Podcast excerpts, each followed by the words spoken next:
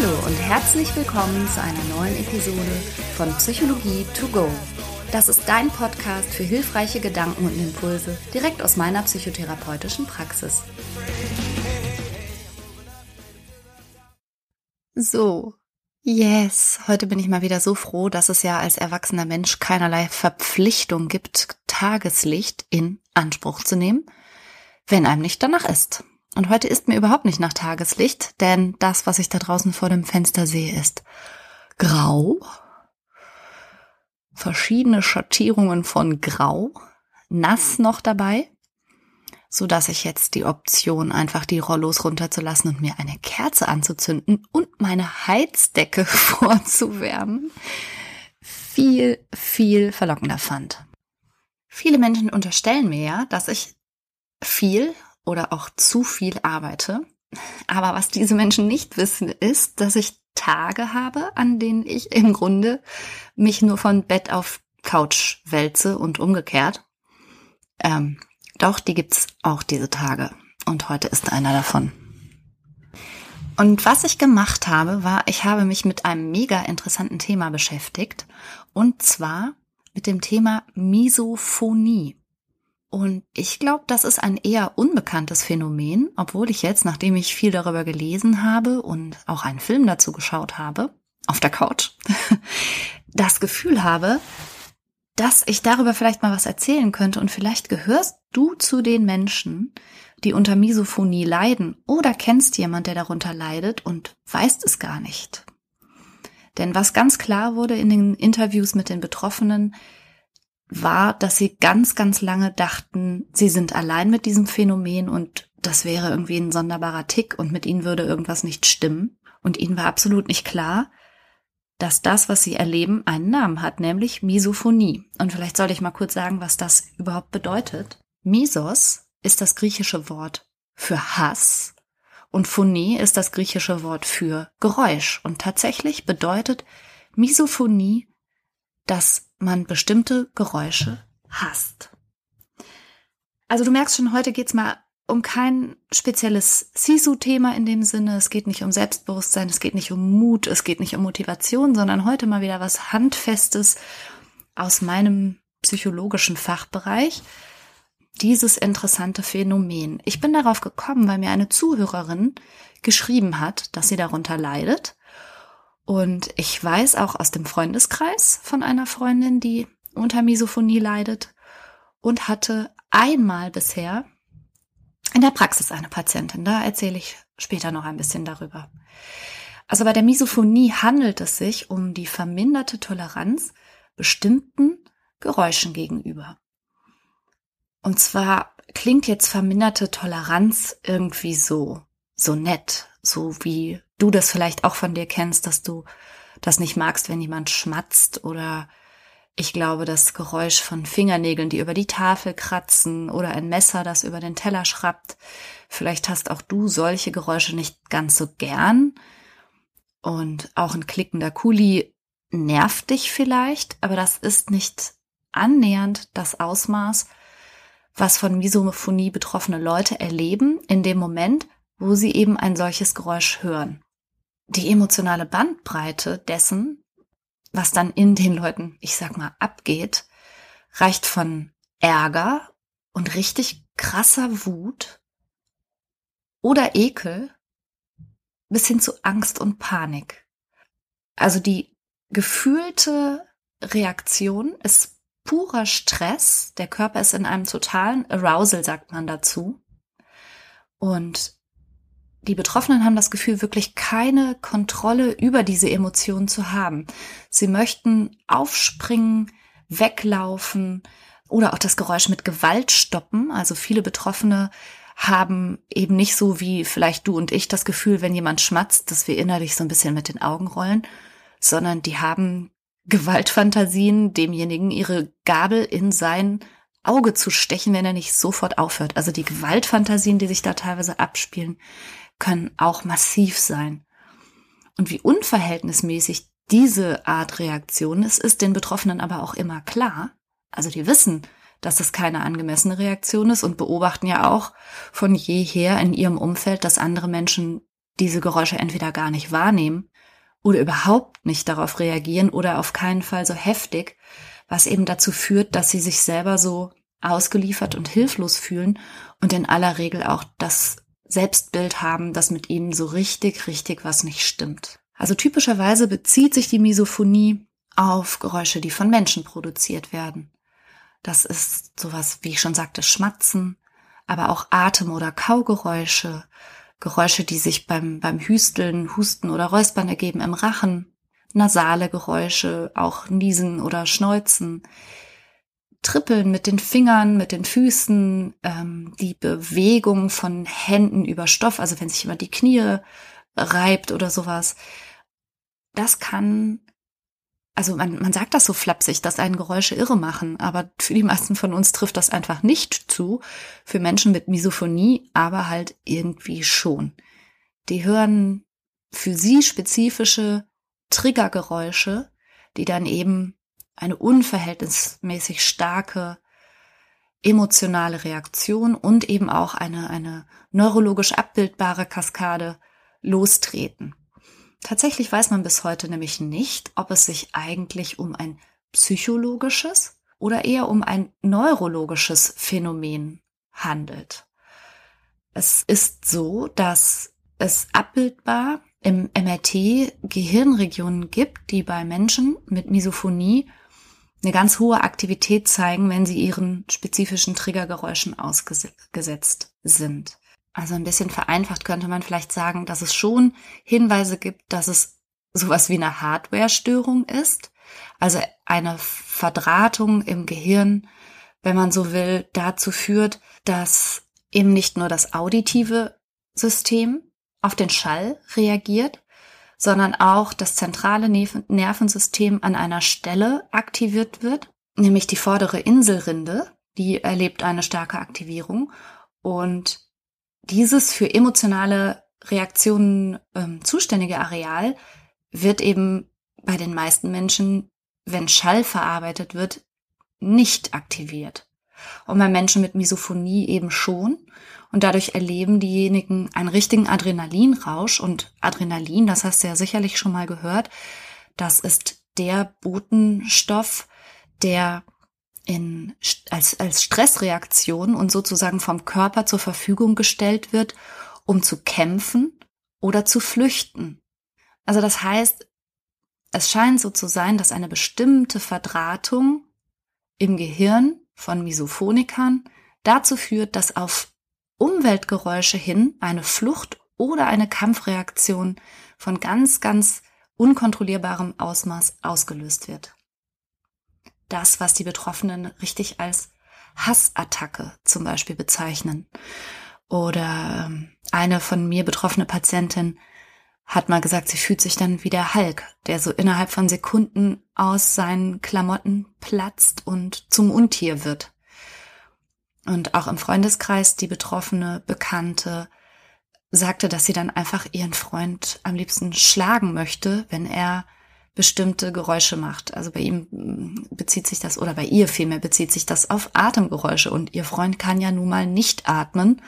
Und insbesondere, wenn es sehr still ist und er auf eine tiefe, ruhige Art atmet, ist das leider etwas, was sie vollkommen auf die Palme bringt. Und die beiden arbeiten jetzt viel mit Musik und Ablenkung und sie versucht dagegen anzugehen. Aber das ist total schwer, denn wenn es so ist, dass da auch eine physiologische Komponente zugrunde liegt, dann ist das, hm, sagen wir mal, schwer, darüber hinwegzukommen oder auch durch zum Beispiel therapeutische Interventionen so richtig gegenzuarbeiten. Man muss sich das tatsächlich so vorstellen, dass wenn dieses bestimmte Triggergeräusch stattfindet. Also zum Beispiel das Schmatzen, das Schnüffeln, das Tippen, das Schlürfen, was auch immer. Die gesamte Aufmerksamkeit des Betroffenen von diesem Geräusch wie aufgesaugt wird. Also es kann gar nichts anderes mehr richtig verarbeitet werden und auch das ist ja für eine Fight-or-Flight-Reaktion unter einem starken Adrenalineindruck ganz typisch, dass man auch nicht mehr so richtig klar denken kann, sich auch nicht mehr gut konzentrieren kann und total eingenommen ist von diesem Geräusch. Und tragischerweise ist es so, dass die meisten diese Symptomatik vorpubertär das erste Mal erleben und in der Regel ihre Schulzeit wirklich als die Hölle bezeichnen. Weil man kann sich ja vorstellen, man sitzt mit 25, 30 Kindern in einer Klasse und der eine räuspert sich ständig und der nächste klickt mit dem Kuli und der dritte beißt an einem Apfel ab und kaut und wieder einer schrappt mit dem Stuhl und jedes dieser Geräusche hat einen Adrenalinrausch bei dem betroffenen misophonischen Kind zur Folge und es kann sich überhaupt nicht mehr konzentrieren. Und was dabei halt auch wirklich traurig ist, ist, dass die betroffenen Kinder das wohl häufig äußern, das dann aber gar nicht ernst genommen wird in ihrem Umfeld oder ihnen halt so vermeintliche Ratschläge gegeben werden wie, ja, ignorier es halt einfach oder achte doch nicht drauf und das ist halt nicht so einfach, wie man sich das vorstellt, denn es ist eine reflexhafte und dem Willen ja gar nicht zugängliche Reaktion. In dem Film Quiet Please von Jeffrey Gould, den ich dazu gesehen habe, berichtet eine Betroffene, für sie sei das sogar regelrecht mit körperlichen Schmerzen verbunden. Jedes Mal. Und wenn man sich jetzt vorstellt, dass bestimmte Geräusche vielleicht von der Qualität her so sind, als würde jemand deine Hand plötzlich auf eine Herdplatte drücken, auf eine heiße Herdplatte drücken, und dann sagt jemand, naja, ignorier's doch einfach oder nimm's doch nicht so schwer, ist das halt wirklich kein hilfreicher Ansatz. Und was mich als Therapeutin natürlich auch betroffen gemacht hat, war, dass ein äh, junger Mann erzählt hat, dass er das schon früh als, als Kind, als Vorjugendlicher in seiner Familie erzählt hat und sein älterer Bruder das regelrecht genutzt hat, um ihn zu quälen, weil eben keiner wirklich verstanden hat, welches Ausmaß an Leid das ausübt. Und es ist ja auch schwer vorstellbar. Wir alle leben in dieser Umwelt, die wir teilen, die angefüllt ist mit verschiedensten Umweltgeräuschen. Und die meisten von uns haben ganz gut gelernt, hm, das zu filtern, das auszuhalten. Es gibt Menschen, die leben an Autobahnen und behaupten, das würde ihnen gar nichts ausmachen, was übrigens in der Regel auch nicht stimmt. Aber da gibt's andere Untersuchungen zu, dass der Körper sehr wohl gestresst reagiert, selbst wenn das Gehirn das gar nicht mehr richtig verarbeitet. Aber das ist ein anderes Thema. Also stell dir das schlimmste Geräusch vor, das du kennst oder das dich vielleicht angespannt werden lässt und dann hoch zehn, wenigstens. Und dann kann man sich schon vorstellen, dass die Misophonie wirklich einen ausgeprägten Leidensdruck verursacht und auch richtig hinderlich ist. Also ich sag mal so, ich bin weit davon entfernt, tatsächlich misophonisch zu sein, aber sagen wir mal geräuschempfindlich. Und als Mutter von drei Söhnen kannst du dir ja vorstellen, dass das hier nicht immer leise ist. Und je kleiner meine Söhne waren, desto lauter war das auch. Und ich muss wirklich sagen, dass es fast nichts gibt, was mich so schnell aus der Fassung bringt wie bestimmte Geräusche. Also zum Beispiel, wenn Fußbälle gegen eine Wand getreten werden oder so. Dieses Geduff, Geduff, Geduff macht mich innerhalb kürzester Zeit komplett irre. Und ich sage das jetzt so flapsig, weil ich mich trotzdem im Griff habe. Also ich habe keine Tötungsfantasien, noch muss ich wegrennen, noch muss ich vermeiden, noch schrei ich rum. Also meistens nicht. Aber für einen Misophoniker ist das bereits unaushaltbar.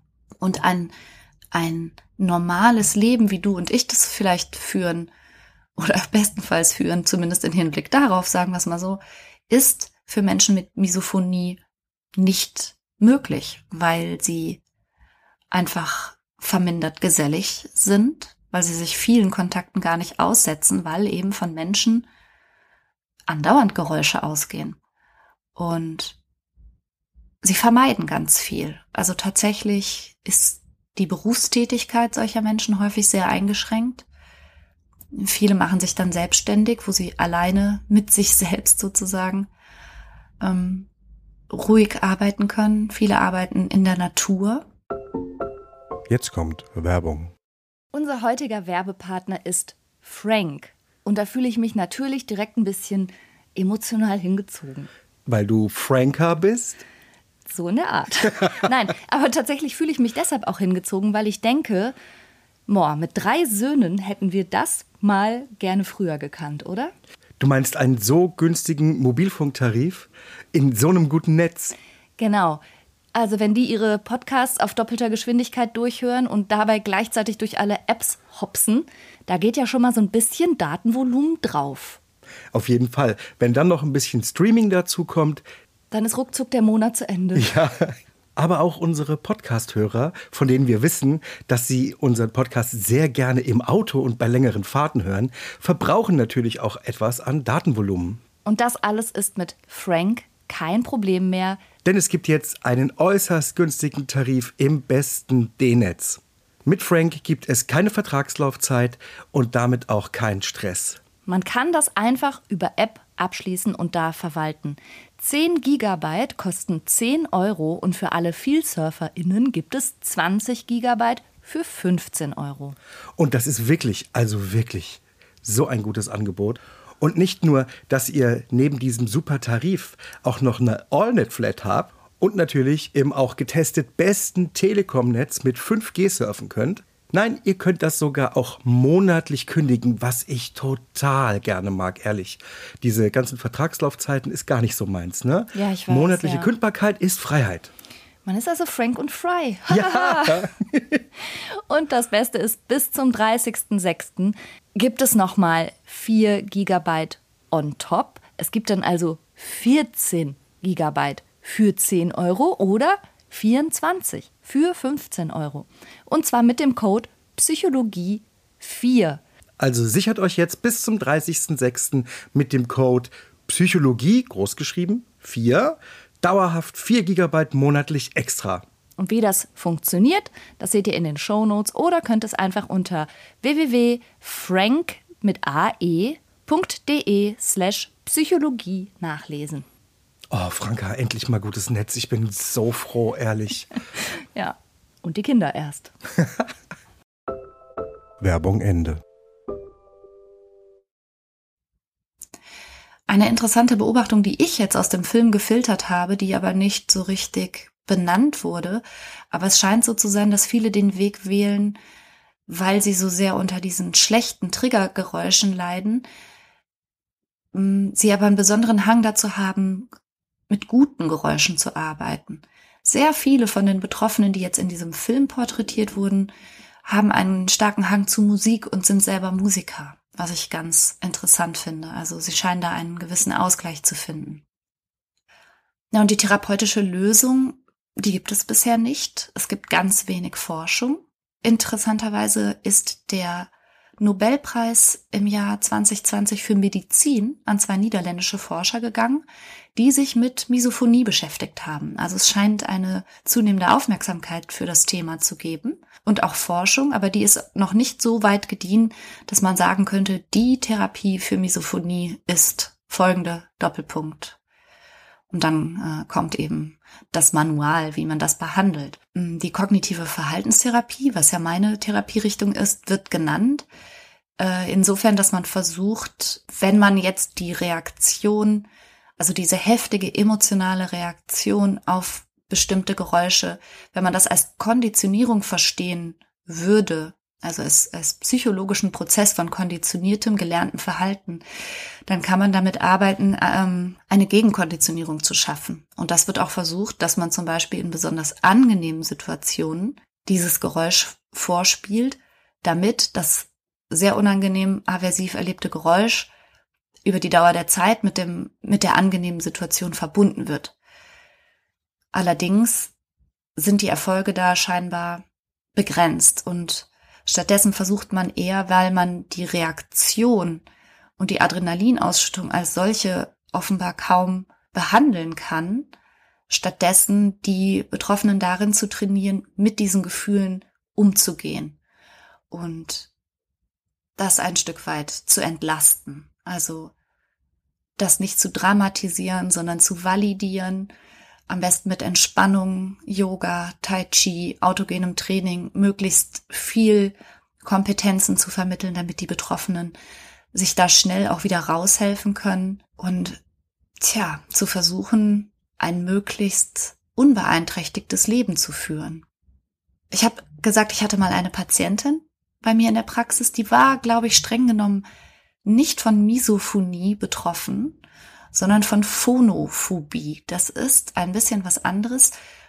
Es gehört aber, sagen wir mal, in das gleiche Cluster. Die Phonophobie, da steckt im Namen drin wieder Phone, das Geräusch, und eben Phobie, das ist der Hinweis auf eine starke phobische Angst mit Vermeidungsverhalten. Und meine Patientin hatte ganz starke Angst vor Knallgeräuschen. Also vor allem, was knallt oder potenziell knallt. Und bei ihr war das aber im Gegensatz zu vielen Misophonie-Patienten tatsächlich auch lerngeschichtlich ableitbar. Das hatte mit Silvester in ihrer Kindheit zu tun und starken Ängsten, die sie damals erlebt hat und war insofern auch als gelernte Reaktion auf eine ziemlich klar umrissene Situation rückführbar. Und diese Angst hatte sich aber eben generalisiert von der Knallerei an Silvester auf, ja, eben einfach alles, was knallt oder potenziell knallt. Auch Luftballons, weil die ja platzen könnten. Oder im Karneval oder auf Jahrmärkten, wo Schießbuden sind. Also alles Mögliche, wo Knallgeräusche sie erschrecken könnten, hat meine Patientin zu dem Zeitpunkt, als sie zu mir in die Praxis kam, schon seit Jahren vermieden. Und wenn du so wie wir hier am Niederrhein auf dem Dorf wohnst und sämtliche Festivitäten meidest und auch Silvesterpartys oder Hochzeitsfeiern, weil da mit Luftballons geschmückt wirst, dann ist klar, dass das auch eine gewisse soziale Isolation zur Folge haben kann. Und wenn du, so wie die meisten Betroffenen, dich aber wegen des Symptoms schämst und mit niemandem darüber sprichst und das auch niemandem erklären möchtest und versuchst das zu verbergen, weil du denkst, du bist der einzige Verrückte, der mit sowas rumläuft, dann, ja, dann bleibt dir ja keine Wahl, außer blöde Ausreden zu erfinden und dich aus deinem Freundeskreis nach und nach immer mehr zurückzuziehen und die die bringen möglicherweise auch ihrerseits immer weniger Verständnis auf. Und das ist dann so eine Spirale, die irgendwann durchaus auch in die Isolation und auch in die Depression führen kann.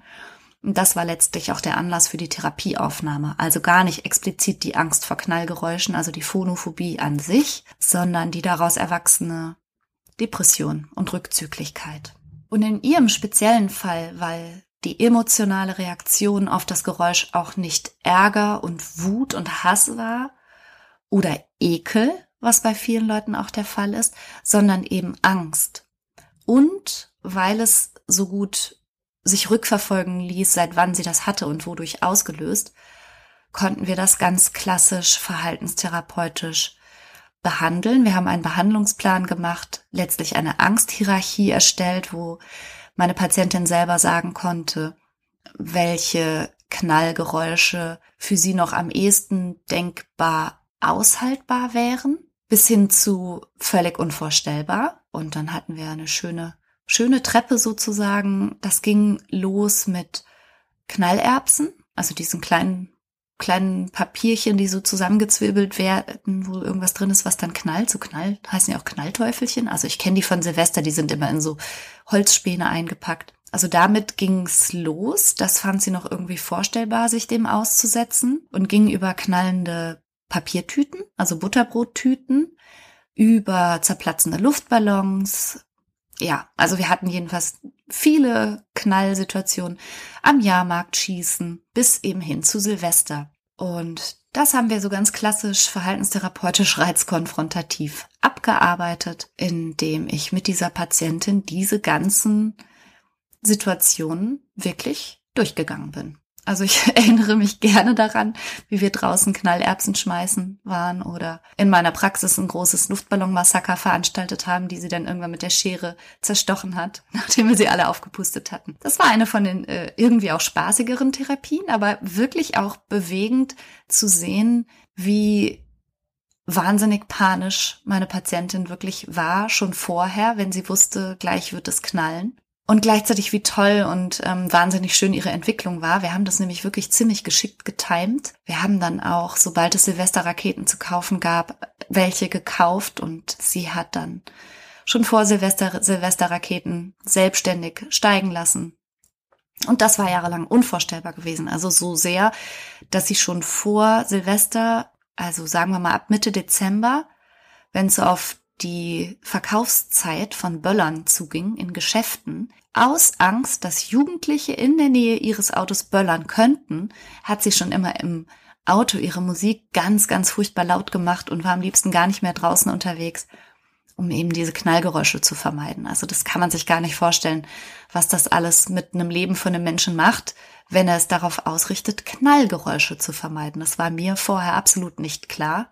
Und es war sehr, sehr schön, dieser Patientin daraus zu helfen. Aber wie gesagt, ähm, die Patientin hatte als primäre Reaktion auf das Geräusch Angst und Panik und nicht Ekel oder Ärger. Und es war klassisch konditioniert, würde ich mal sagen.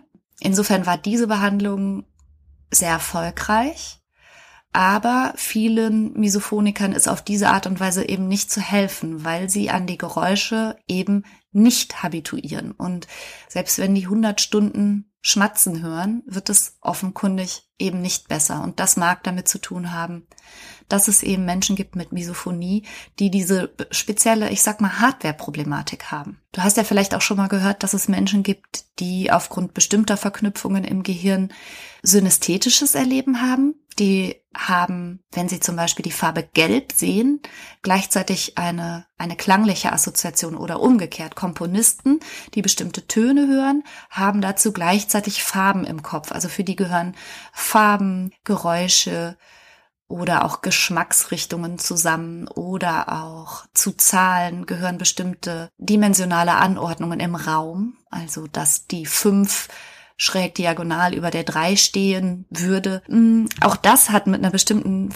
Kopplung zu tun und ist den Leuten ja nicht ohne weiteres abzugewöhnen. Und es kann ja sein, dass das sich mit der Misophonie so ähnlich verhält. Das ist aber nur meine Mutmaßung. Ja, und da stellt sich dann wie immer die Frage, und das gilt ja wirklich für jede Symptomatik, inwieweit möchte ich mein Umfeld um Rücksichtnahme bitten und sozusagen die Umwelt so gestalten, dass es mir behagt? Und inwieweit bin ich gefordert, mit meiner Symptomatik trotzdem in dieser Umwelt, wie sie ist, zu leben? Also das ist jetzt ein bisschen quirky ausgedrückt, aber ich denke, da ist ein, ein schmaler Grad, den es manchmal zu treffen gibt zwischen jetzt fortan von allen anderen Menschen zu fordern, dass sie sich bitte rücksichtsvoll verhalten mögen oder eben zwar über seine Symptomatik zu sprechen und anderen auch dadurch, dass man darüber spricht, die Gelegenheit zu geben, sich rücksichtsvoll zu verhalten, aber gleichzeitig vor allen Dingen auch an den eigenen Coping-Strategien zu arbeiten und zu schauen, was einem da gut tut.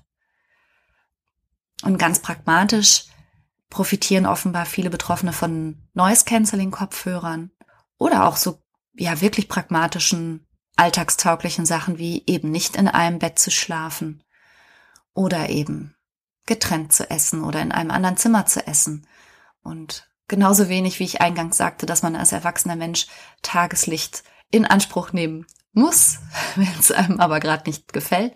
Genauso wenig gibt es die Verpflichtung, in einer Partnerschaft zwingend in einem Bett oder in einem Zimmer zu schlafen oder immer die Mahlzeiten gemeinsam einzuhalten mit den eigenen Kindern, wenn man dabei Tötungsfantasien entwickelt. Also da darf man, denke ich, schon sich auch an das anpassen, was die eigene Symptomatik gerade hergibt. Und das gilt ja für jede Symptomatik.